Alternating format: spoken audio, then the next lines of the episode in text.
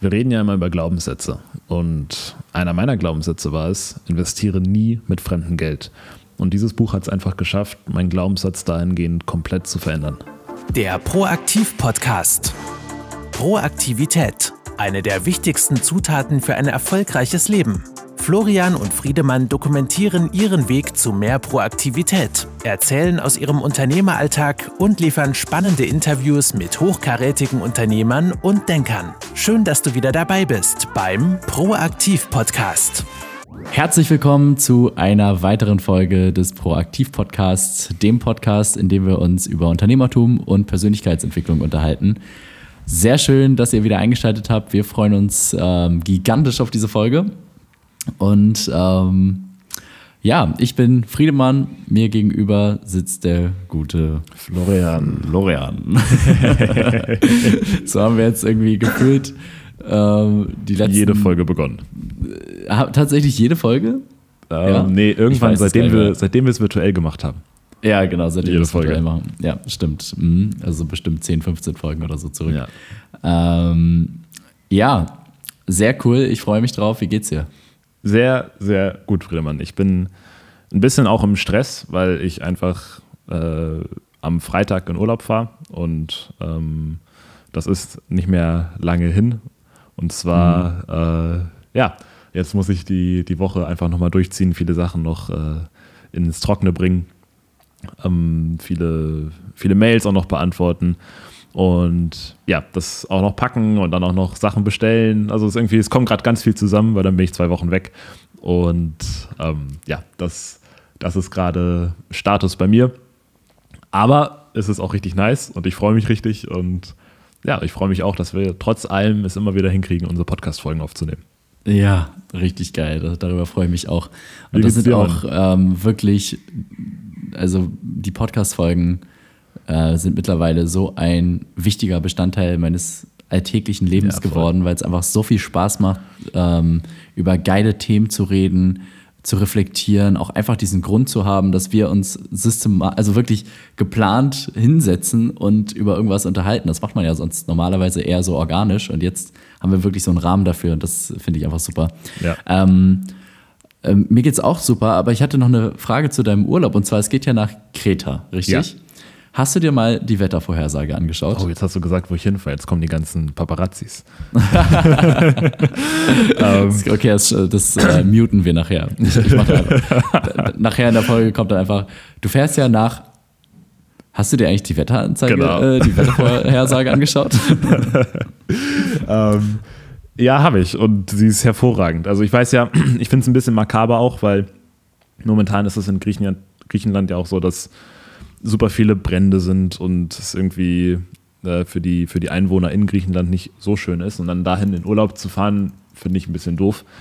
Nun hatte ich aber den Urlaub jetzt auch schon lange gebucht. Und auf Kreta selbst sind, war letzte Woche, waren es irgendwie über 30 Grad. Aber jetzt, wenn ich hinfahre, sind es so zwischen 25 und 28 Grad die ganze Zeit. Mm, okay. Bei Sonne und ohne Regen. Ja, sehr schön. Ja, ich sehe es gerade auch selber. Ähm, ich habe sie gerade bei Google aufgemacht und ich hätte tatsächlich was anderes erwartet. Ich habe es mir vorher nicht angeschaut, aber Griechenland, also mein kleiner Bruder ist gerade auch in Griechenland mhm. und äh, der hat berichtet von 46 Grad mhm. teilweise. Ja. Und äh, ich habe tatsächlich, also ich, ich fahre ja am Wochenende auch nach äh, Italien und ich habe mir die ganze Zeit die Wettervorhersage nicht angeschaut. Ja. Und ich bin ehrlich gesagt heute so ein bisschen also fast vom Stuhl gefallen, weil ähm, es einfach 35 bis 40 Grad werden. Uff. Und ich glaube, das letzte Mal, dass ich so heiße Temperaturen hatte, boah, das ist bestimmt zehn Jahre her. Also mhm. kein Witz. Ähm, ja, also ich werde wahrscheinlich in sehr dünnen äh, Shorts rumlaufen, ein offenes Hemd den ganzen Tag tragen, in Birkenstocks und den ganzen Körper eingesprüht mit 50 Faktor mhm. Sonnencreme, den ganzen Tag Eis essen, alle zwei Stunden kalt duschen und ähm, ja, das äh, klingt das aber eigentlich ganz nice. ja, absolut. Also ich, ja. ähm, ich freue mich drauf. Boah, spannend, ja. Ich freue mich, freu mich darauf, wenn wir wieder zurück sind und es auch berichten. Aber jetzt freue ich mich erstmal auf den Urlaub und vor allem auf die Podcast-Folge. Jo, und dann würde ich sagen, schießen wir auch mal direkt los mit dem Thema. Ähm, Florian, du hast dir da was sehr Nices überlegt. Ja, und zwar habe ich ähm, letztens erst meinem Bruder das Buch Rich Dad Poor Dad geschenkt. Und ich hatte es selber nicht gelesen, weil mh, hm, das, als ich darauf gestoßen bin, dachte ich, okay, das ist eine zu basic Lektüre für, für meinen Wissensstand in dem, zu dem Zeitpunkt schon. Mal zu dem Zeitpunkt war ich schon drei Jahre am Aktienmarkt und alles und habe irgendwie schon sehr viel gemacht und sehr viel gesehen. Dachte, das ist jetzt kein Buch für mich, aber ich dachte, das ist bestimmt ein gutes Buch für meinen Bruder. Dachte mir dann aber, bevor ich es ihm schenke, lese ich es auch einfach. und ja. dann, dann habe ich es gelesen und habe tatsächlich, obwohl natürlich viele Sachen sehr klar für mich waren, habe tatsächlich noch mal einige, eine, einige Sachen für mich, für mich rausziehen können, die ich damals auch gar nicht hätte, hätte rausziehen können. Und das passt eigentlich ganz gut in meine These, dass äh, jedes Buch ähm, anders wirkt auf einen, je nachdem, wann man es liest. Und ähm, ja, das davon abhängig zieht man halt seine, seine Lessons daraus. Und deswegen glaube ich auch, dass es sinnvoll ist, Bücher öfter zu lesen, weil man einfach in unterschiedlichen ähm, Lebensabschnitten ist.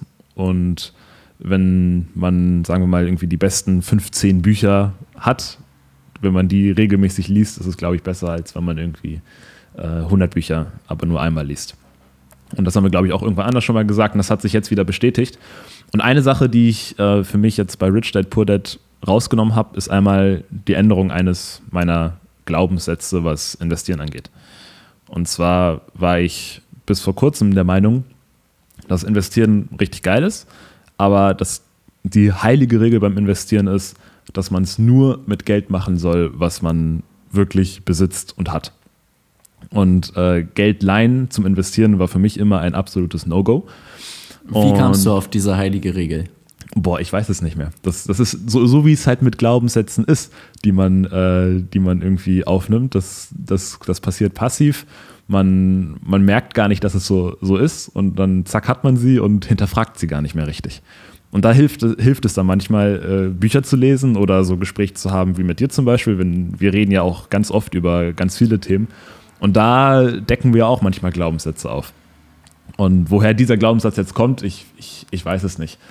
Wahrscheinlich, ich habe recht früh angefangen mit investieren und das ist ja so eine Message, die man so jungen Leuten immer gern mitgibt. Äh, investieren nur das, was du irgendwie verlieren kannst und auch nur das, was du hast, äh, weil man kann sich ja auch verzocken und all solche Sachen. Ähm, ja, also ich bin mir nicht sicher, woher ich das habe, aber irgendwo habe ich es wahrscheinlich aufgeschnappt und vor allem auch sehr früh. Mm, und jetzt habe ich Rich Dad Poor Dad gelesen und jetzt hat sich das ein bisschen geändert. Und zwar bin ich jetzt der Meinung, dass es, wenn man weiß, was man tut und wenn ein paar ähm, Grundgegebenheiten gegeben sind, dass es dann sehr sinnvoll sein kann, äh, Geld aufzunehmen. Die Grundgegebenheiten wären, man muss schon Investments haben, die einigermaßen stabil sind und man sollte mit dem geliehenen Geld in unkorrelierte Investments investieren. Was unkorrelierte Investments sind, haben wir, glaube ich, in, vor drei Podcast-Folgen einmal erläutert, aber eine ganz kurze Zusammenfassung. Das heißt einfach, dass die Entwicklung deines Investments nicht mit der Entwicklung von anderen Investments zusammenhängt. Ähm, als Beispiel, wenn du jetzt in Amazon und äh, Google investierst, das sind eher korrelierte Investments, weil das sind beides Internetfirmen. Die sind äh, beide ähnlich groß, operieren beide im ähnlichen Feld, verdienen beide durch äh, ähnliche Sachen Geld. Die haben beide ein Cloud-Business, die haben beide Werbebusinesses.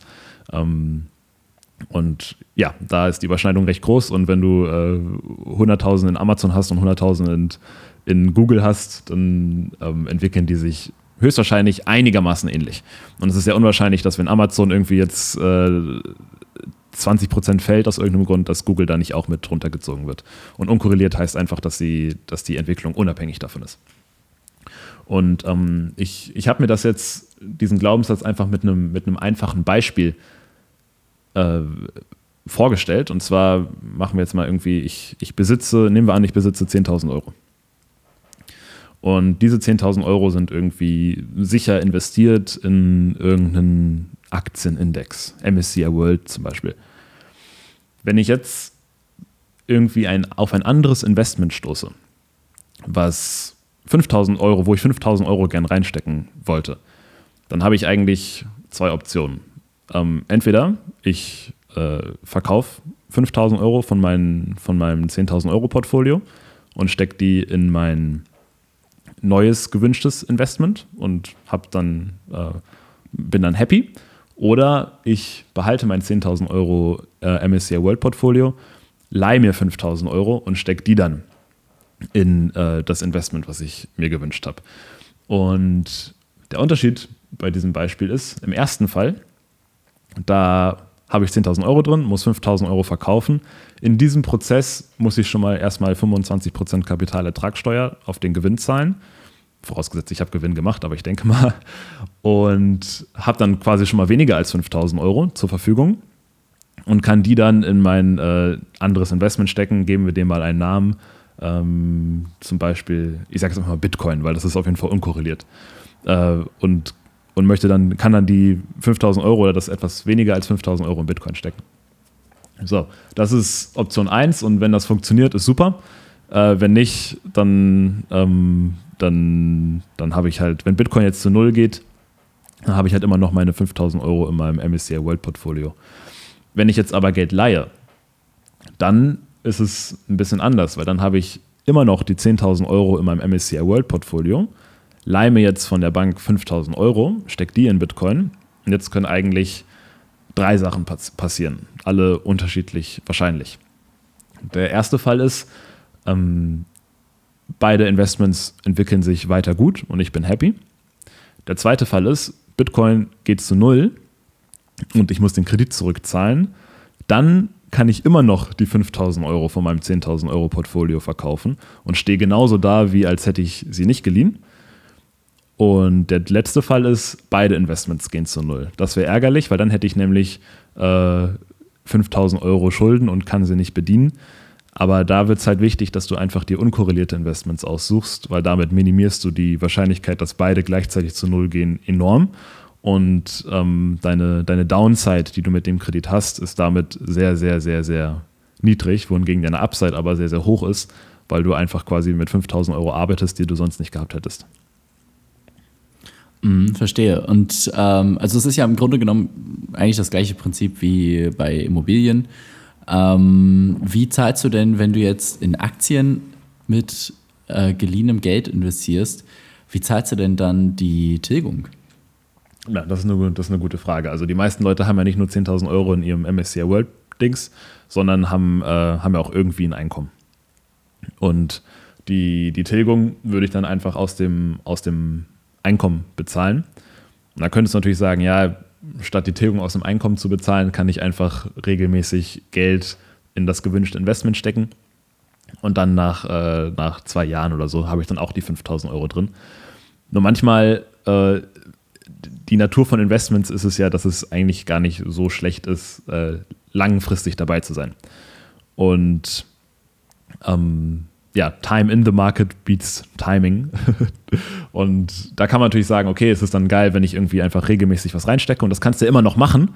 Aber manchmal gibt es einfach Situationen, wo du sagst, okay, ich habe jetzt ein wirklich cooles Investment, da möchte ich jetzt reingehen und jetzt ist, ein, ist meiner Meinung nach ein, ein guter Zeitpunkt dafür. Und dann wäre das auf jeden Fall eine Option, die man, die man in Erwägung ziehen kann. Und du hast gerade was Interessantes gesagt, und zwar meintest du, das ist das gleiche Prinzip wie bei Immobilien.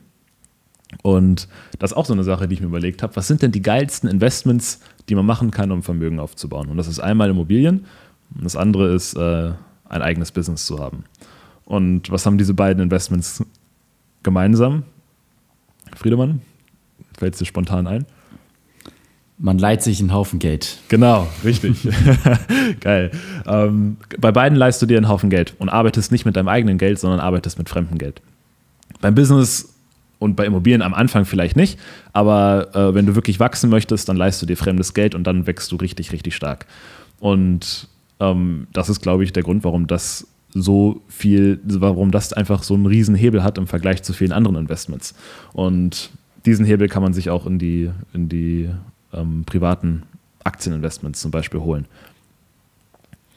Ja, ich denke mal, also was mir persönlich dazu so äh, einfällt, so als Erklärung dafür, dass das recht wenig gemacht wird, in Aktien zu investieren mit geliehenem Geld, ähm, oder zumindest, dass es jetzt in meinem Umfeld nicht so präsent ist und auch bei mir im Kopf nicht so, ist, äh, dass man bei einem eigenen Business und Immobilien eventuell das Gefühl hat, dass man noch mehr Kontrolle hat über das, was passiert. Obwohl ja eigentlich, wenn man es mal überlegt, äh, die Chancen, dass dein Unternehmen zu Null geht und du alles verbrätst, äh, viel höher ist, als wenn du das Geld in einen Index oder so steckst oder irgendwie ähm, ja, in, in ein smart ausgewähltes Aktienportfolio. Ähm, aber du hast, hast es halt irgendwie, also ich persönlich hätte, glaube ich, mehr das Gefühl, dass ich das Geld in der Hand habe und mehr Kontrolle und dadurch mehr Sicherheit, als wenn ich es einfach nur investiere äh, und ich muss dann quasi, ich kann nur die Zahlen betrachten und äh, muss mich mit dem abfinden, was da passiert, entsprechend. Und ähm, ja, natürlich auch die Angst der Überschuldung. Ich denke, das ist auch so ein Ding, wenn man dann irgendwie, ähm, ja, wenn es halt nicht gut geht, dass man dann einen Haufen Schulden hat. Aber es sind natürlich alles irrationale Ängste, weil, ja, was muss schon erstmal passieren, dass äh, vielleicht ein halbwegs unkorreliertes Aktienportfolio äh, wirklich bei Null ist. Vielleicht machst du ein bisschen Verlust, aber langfristig gleicht es sich auch wieder aus. Und selbst wenn eine krasse Krise kommt, verlierst du vielleicht die Hälfte des Geldes maximal. Ähm, und genau. Genau. Was dann also, wieder ein guter Zeitpunkt wäre, eigentlich, um noch mehr Geld zu leihen, um wieder einzukaufen. Das, das stimmt. Genau, und das wäre dann so ein Zeitpunkt, wo es geil wäre, wenn man dann schnell die 5000 Euro hat und sie nicht irgendwie mhm. aus seinem Einkommen äh, langsam, langsam reinsteckt in solchen Fällen. Also zum Beispiel nach der Corona-Krise. Da haben viele Leute gesagt, jetzt ist geil zu investieren. Ähm, aber viele Leute, auch die ich kenne, die waren einfach nicht liquide zu dem Zeitpunkt. Ja. Ähm, aber trotzdem, du, du, sprichst, du sprichst wichtige Punkte an und auch das mit der Überschuldung. Ähm, man soll nicht blind Geld leihen. Also man braucht, man braucht als allererstes überhaupt eine Basis, gegen die man quasi Geld leihen kann. Also wenn du 0 Euro hast, dann kannst du auch 0 Euro leihen. Und ich habe mal geschaut, wie, wie, wie die Großen das machen. Und Warren Buffett zum Beispiel, der ist äh, andauernd äh, 20 bis 30 Prozent geleveraged. Also wenn der mit 100 Millionen arbeitet, gehören 20 bis 30 Millionen davon nicht ihm. Und das mhm. über seine gesamte Karriere hinweg. Und ähm, das, äh, das ist ungefähr auch eine Hausnummer, die ich, die ich irgendwie äh, für, für sinnvoll erachte. Also wenn du irgendwie 10.000 Euro hast, dass du dann irgendwie 2.000 bis 3.000 Euro leist, weil du dann halt, wenn diese 2.000 bis 3.000 Euro zu Null gehen, hast du immer noch deine 10.000 Euro, die das quasi sichern können. Und auch selbst wenn da äh, was sich ins Negative hin entwickelt, hast du halt, ist es halt nur noch 5.000 Euro wert, kannst aber immer noch deine 3.000 Euro Schulden bedienen. Und ähm, ja, das ist halt wichtig, dass man, dass man diese Regel im Kopf behält, dass wenn man Geld leiht, dass man quasi sich nur einen Prozentsatz von dem leiht, was man eh schon hat und dass dieser Prozentsatz vielleicht irgendwie nicht höher als 30 Prozent sein sollte. Mhm. Ja. Weil damit weil das Risiko ist damit gar nicht so viel krass höher, wenn du unkorreliert investierst. Weil mhm. Du wolltest ja, ich gehe ja davon aus, dass du wirklich auch in das andere Investment investieren wolltest. Das heißt, du hättest einen Teil deines Geldes da eh reingesteckt. Der einzige Unterschied ist, im ersten Fall hättest du es schon verkauft, also hättest deine eine Position wirklich um diese 3000 Euro reduziert und hättest das dann das Investment gesteckt, was du, was du haben willst. Ähm, wenn das Investment, was du haben willst, dann zu null geht, dann hast du halt nur noch deine 7000 Euro. Mhm. Und du kannst halt auch einfach die 3000 Euro leihen das, und das dann in das Investment stecken, was du haben möchtest.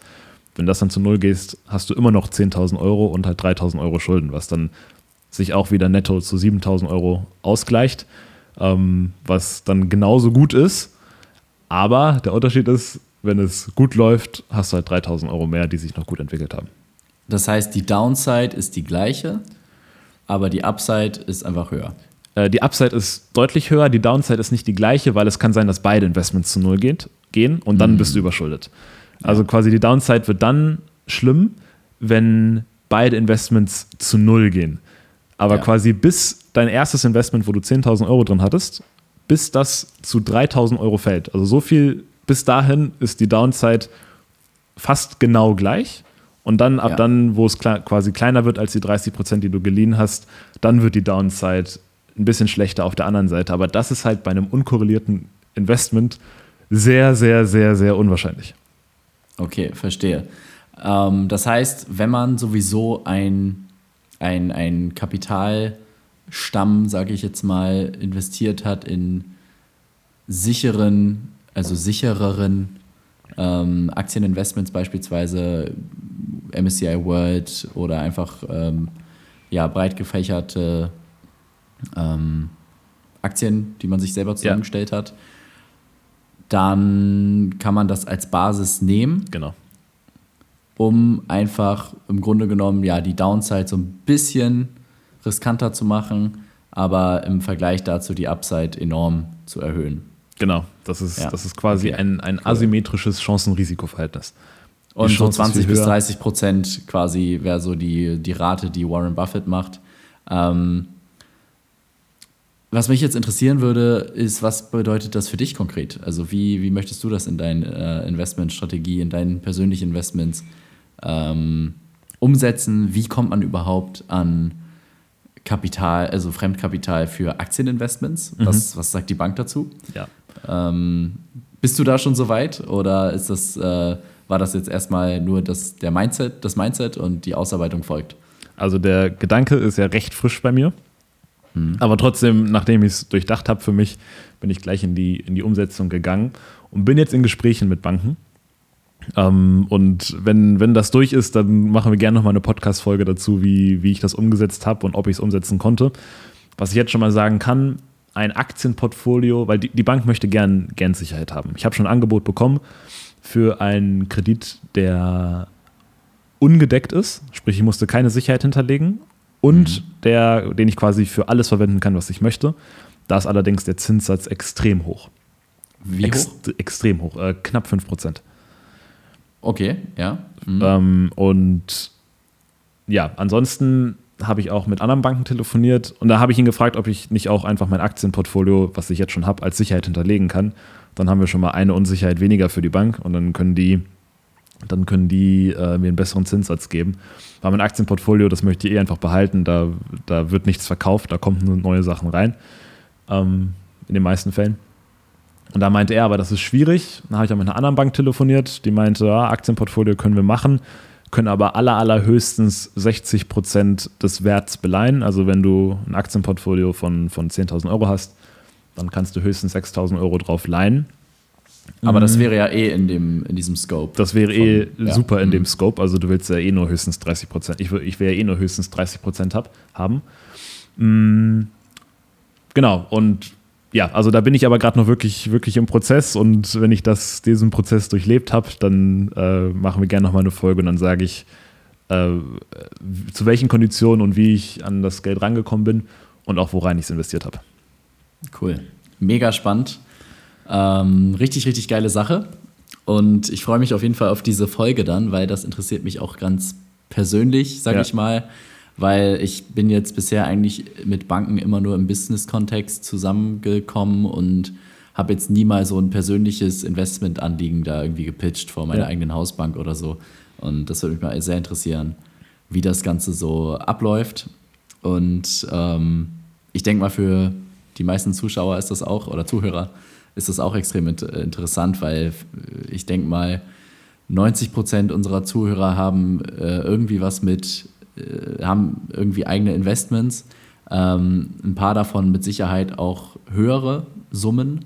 Und ähm, ja, wenn man das einfach maximal nutzt und dann nochmal sagt, okay, ich, ich leverage jetzt einfach nochmal mit 30 Prozent und ähm, investiere das smart, dann, wenn man sich das über die Jahre hochrechnet, ne? Ja, und wie Warren Buffett das gemacht hat, ähm, ne, dass der von, von Anfang an immer geleveraged hat, ähm, und dann mit dem Zinseszinseffekt ähm, das Ganze hochrechnet, dann ähm, ja, wird sich, also das kann man mal durchrechnen, wie da, wie da die Unterschiede sind, aber definitiv äh, wird sich das krass rentieren und deswegen mega geile Erkenntnis, die du da hattest, nochmal durch das Buch, indem du das nochmal gelesen hast oder tatsächlich auch zum ersten Mal gelesen hast. Das finde ich ganz lustig, dass du ähm, weil, weil mir ist auch aufgefallen, du hast das Buch empfohlen an deinen Bruder und ähm, ohne es selber gelesen zu haben. Okay.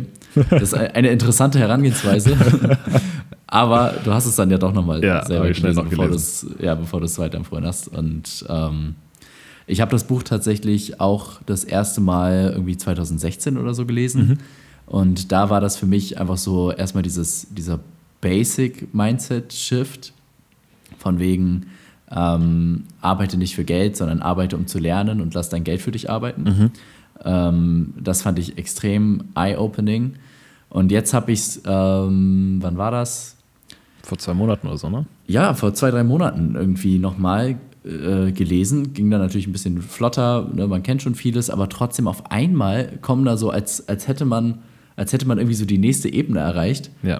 äh, fallen einem auf einmal Sachen auf. Da denkst du dir, das habe ich ja noch nie gehört. Was? Das steht da drin? Ja. Da kann ich mich ja gar nicht dran erinnern. Und ähm, weil du einfach in einer ganz anderen Situation bist und dein äh, Wahrnehmungsfilter auch ganz andere Dinge für relevant einstuft. Genau.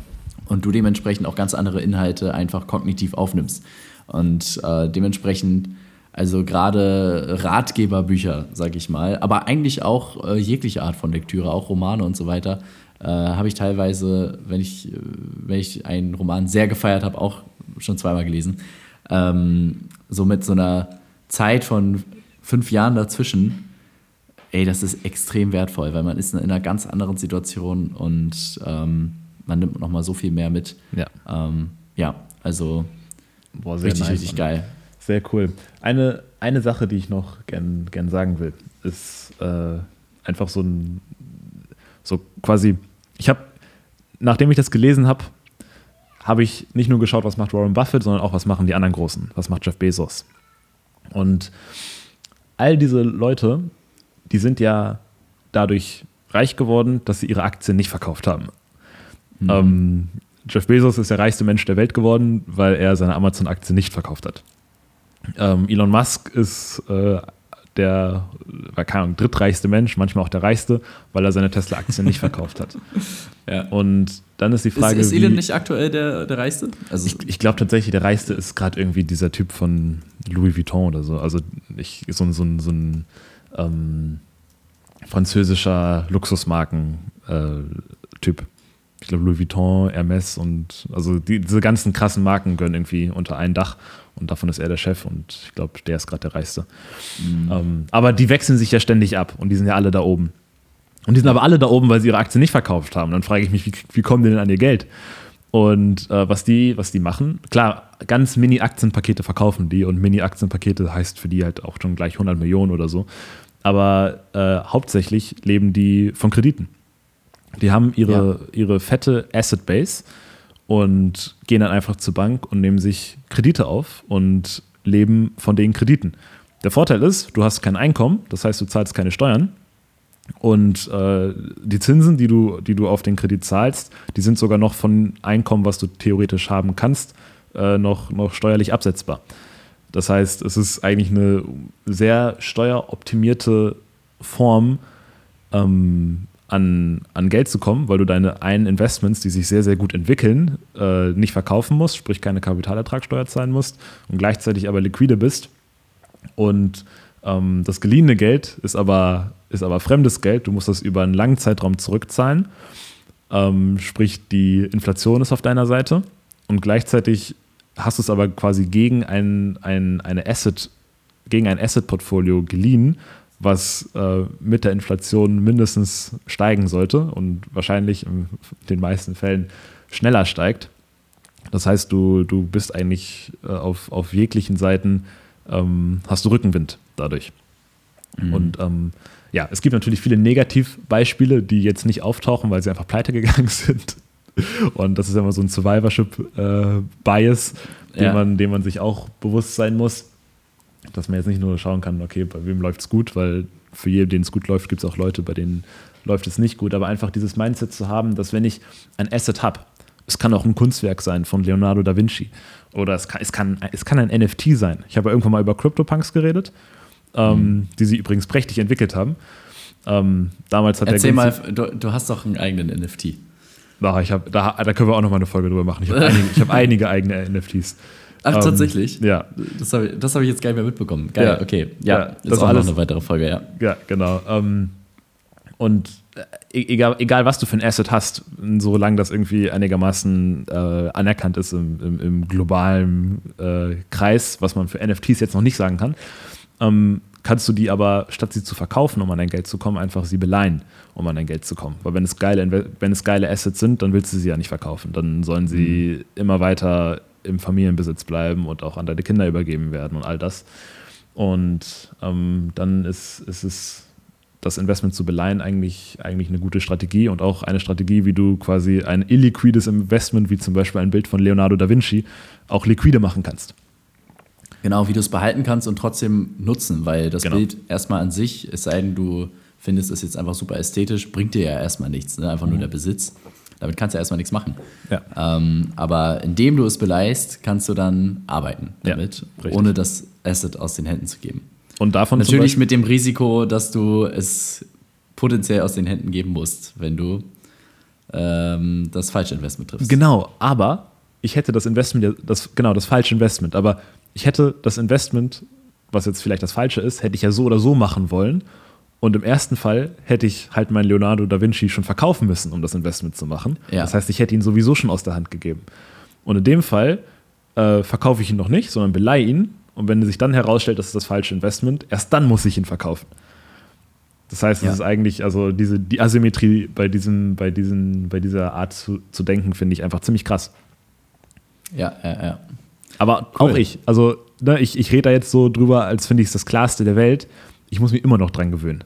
Also es ist, es ist für mich noch nicht so richtig äh, so, so, fühlt sich noch nicht eine Million Prozent gut an. Ich muss immer noch an meinem alten Glaubenssatz arbeiten und immer wieder diese Beispiele durchdenken und von jeder Seite beleuchten und arbeite gerade daran, diesen neuen Glaubenssatz wirklich zu etablieren. Und das mache mhm. ich, indem ich es mache.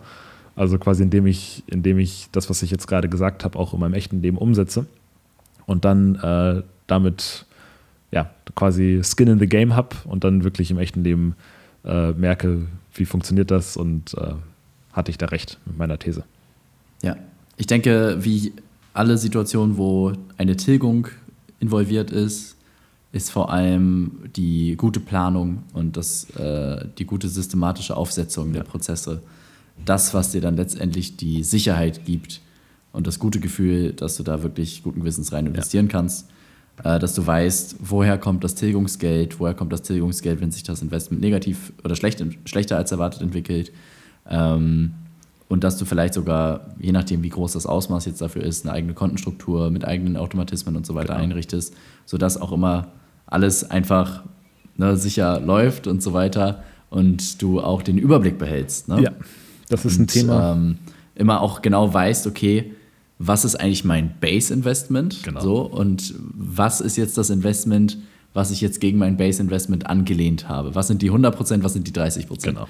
In, in genau. dem Sinne. Und äh, es passiert halt schnell, wenn man diese ganzen Vermögensmassen dann alle miteinander vermischt, dass man ähm, ja, den Überblick verliert. Und ich denke, da je, je klarer du das Ganze siehst, je sauberer, ordentlicher und strukturierter man da herangeht, desto mehr Sicherheit hast du, desto mehr Fehler fallen dir auf und desto mehr Fehler vermeidest du auch. Ja, ähm, ja und dann das, kann man das durchaus machen. Das muss man wirklich proaktiv angehen. Also das ist mhm. wirklich ein Punkt, den muss man richtig, richtig, richtig proaktiv angehen, weil da kann man, da kann man sich verzetteln. Und vielleicht noch ganz kurz zum Abschluss will ich noch einmal ganz kurz sagen, was die Bedingungen dafür sind, damit all das, was ich vorhin gesagt habe, auch äh, stimmt.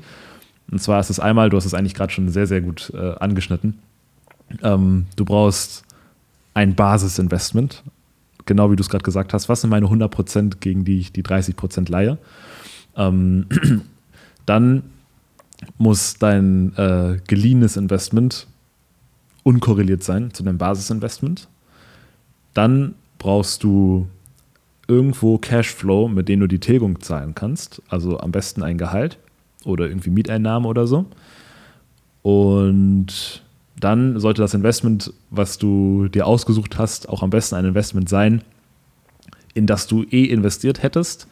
Nur halt jetzt, anstatt dass du von deinem alten Investment was verkaufst, um es ins neue zu stecken, äh, leihst du dir das Geld. Mhm. Und wenn diese, ja. diese Kriterien, Kriterien erfüllt sind, dann, ähm, dann, dann kann das sehr, sehr gut werden. Das ist so ein bisschen wie mit ich. meinem Human Token, den ja. ich mir gekauft habe. Ja. Äh, da habe ich Geld von meinem Bitcoin-Bestand äh, runtergenommen und damit den Human Token gekauft. Das heißt, ich hätte auch im Grunde genommen, wenn es jetzt da nicht um jede Sekunde gegangen wäre, hätte ich auch sagen können, ähm, okay, ich leihe mir, ich beleihe meinen mein, mein Bitcoin-Bestand und ähm, kaufe dann mit dem geliehenen Geld die Human Tokens. Ich auch wenn das sagen, natürlich. Ja? Nee, sag, sag ja. was wolltest du gerade noch sagen? Ich wollte nur sagen, dass das nicht das beste Beispiel ist, weil das alles, äh, also weil es nicht unkorreliert ist und ähm, weil es beides extrem spekulative sind. Das eine spekulativer als das andere. Ja. Ähm, aber nur so vom reinen Prinzip her äh, wäre das so eine Situation gewesen, ähm, wo zumindest schon mal die, die Voraussetzung erfüllt wäre, dass ich das Investment sowieso getätigt hätte. Genau, das wäre dann. Und das Geld von woanders abgeschöpft habe, um es dann dort reinzustellen. Genau. Also ähm, eigentlich immer, immer wenn du überlegst, ein altes Investment zu verkaufen, um ein neues Investment zu äh, zu machen. Dann, mhm. dann muss man denken, okay, will ich es wirklich verkaufen? Will ich wirklich die Kapitalertragssteuer zahlen? Oder möchte ich es vielleicht nicht äh, beleihen und dann investieren? Das ist eigentlich quasi der Triggerpunkt, an dem man sich überlegen sollte, will ich, will ich Geld leihen? Und bei deinem Beispiel, du hast es eigentlich gut gemacht, weil die Sachen sind so korreliert, also nicht unkorreliert, sondern korreliert, dass es da, glaube ich, nicht so gut gewesen wäre, Geld aufzunehmen, sondern dann ist es dann besser, halt zu sagen, okay, ich glaube mehr an oder ich glaube mehr an die kurzfristige Chance von dem einen und deswegen verschiebe ich das Geld. Was du aber hättest machen können, ist irgendwie deine ETFs oder so zu beleihen, weil die sind total mhm. unkorreliert von dem Human Token. Und ähm, dann, dann wären alle Voraussetzungen erfüllt, weil du hast ein, ein Gehalt durch unsere Firma. Du äh, hättest das Investment sowieso gemacht. Du ähm, hättest auch äh, was von deinen alten Investments verkauft, wenn es jetzt deine ETFs gewesen wären. Und dann halt dann stimmt auch noch die Bedingung, dass sie unkorreliert sind. Und dann könntest du sagen, ja, passt, äh, ich, ich leihe mir jetzt das Geld für den Human Token. Ja, cool. Sehr schön. Das könnte ich eigentlich ja auch noch rückwirkend äh, abwickeln. ja, stimmt. Hat sich auch ganz gut entwickelt bis jetzt, ne? äh, absolut, ja, hat sich äh, gut entwickelt. Wäre da nicht der, oder ich weiß nicht, ja, du hast es gesagt, ich weiß nicht, ob es gut ist oder ob es schlecht ist. Ähm, ich habe den Lockup, mhm. das heißt, ich kann erst ich kriege erst ähm, ab in zwölf Monaten die Coins zur freien Verfügung. Ja. Ähm, ich habe sie jetzt schon in meiner Wallet, aber ich kann nichts damit machen. Ich kann sie ja. weder verkaufen noch äh, sonst irgendwas damit tun, rumschieben oder so. Und ähm, genau, ich ab in zwölf Monaten kriege ich dann die ersten, den ersten Teil wirklich zur freien Verfügung über dann nochmal zwölf Monate hinweg. Das heißt, erst in 24 Monaten habe ich den gesamten Bestand, den ich da gekauft habe, zur freien Verfügung. Und was bis dahin mit dem Kurs passiert, der kann natürlich nochmal fallen, der kann auch gen Null gehen, wenn das Projekt scheitert. Der kann sich aber auch nochmal verzehnfachen oder verhundertfachen bis dahin. Mhm. Das heißt, ähm, ja, wenn, wenn ich jetzt schon das Geld zur, oder die Tokens frei zur Verfügung hätte, könnte ich mir auch vorstellen, dass ich sage, okay, geil, Quick Money, äh, ich, äh, ich verkaufe, mhm. ähm, aber jetzt bin ich gezwungen, das zu behalten und vielleicht zwingt mich das in, die, äh, in, die, in den Ruin, aber vielleicht zwingt es mich auch ähm, zur, zum 100x. Also in, in, den, in, den, Ruin zwingt es sich auf keinen Fall, weil du halt ja eine genügend große Asset-Base hast, die, die dagegen steht. Ich meine nur dieses eine. Das dieses Investment, eine Investment, in den Ruin, ja. ja. Genau, dass die, dass die ganzen Tokens da alle nichts mehr wert ja. sind. Es war, es war ein IDO, also du hast quasi in einen Coin investiert, der noch nicht auf dem Markt war. Und ja. ähm, der ist jetzt auf den Markt gekommen und du hast schon vor Monaten investiert gehabt und hast jetzt schon irgendwie, wie viel Prozent schon plus gemacht? 100 Prozent. Also 100 Prozent. Genau, genau verdoppelt. In, ja. in, in, irgendwie drei Monaten. Das ist schon mal ziemlich nice. Und ähm, ja, ich bin gespannt, wie sich das entwickelt über die nächsten 24 Monate. Ja, ich auch. Ähm, Im Idealfall vergesse ich es ja. und setze mir dann irgendwie einen Reminder. Ja. Oder der, der Reminder kommt eh von, ja. von Coinlist.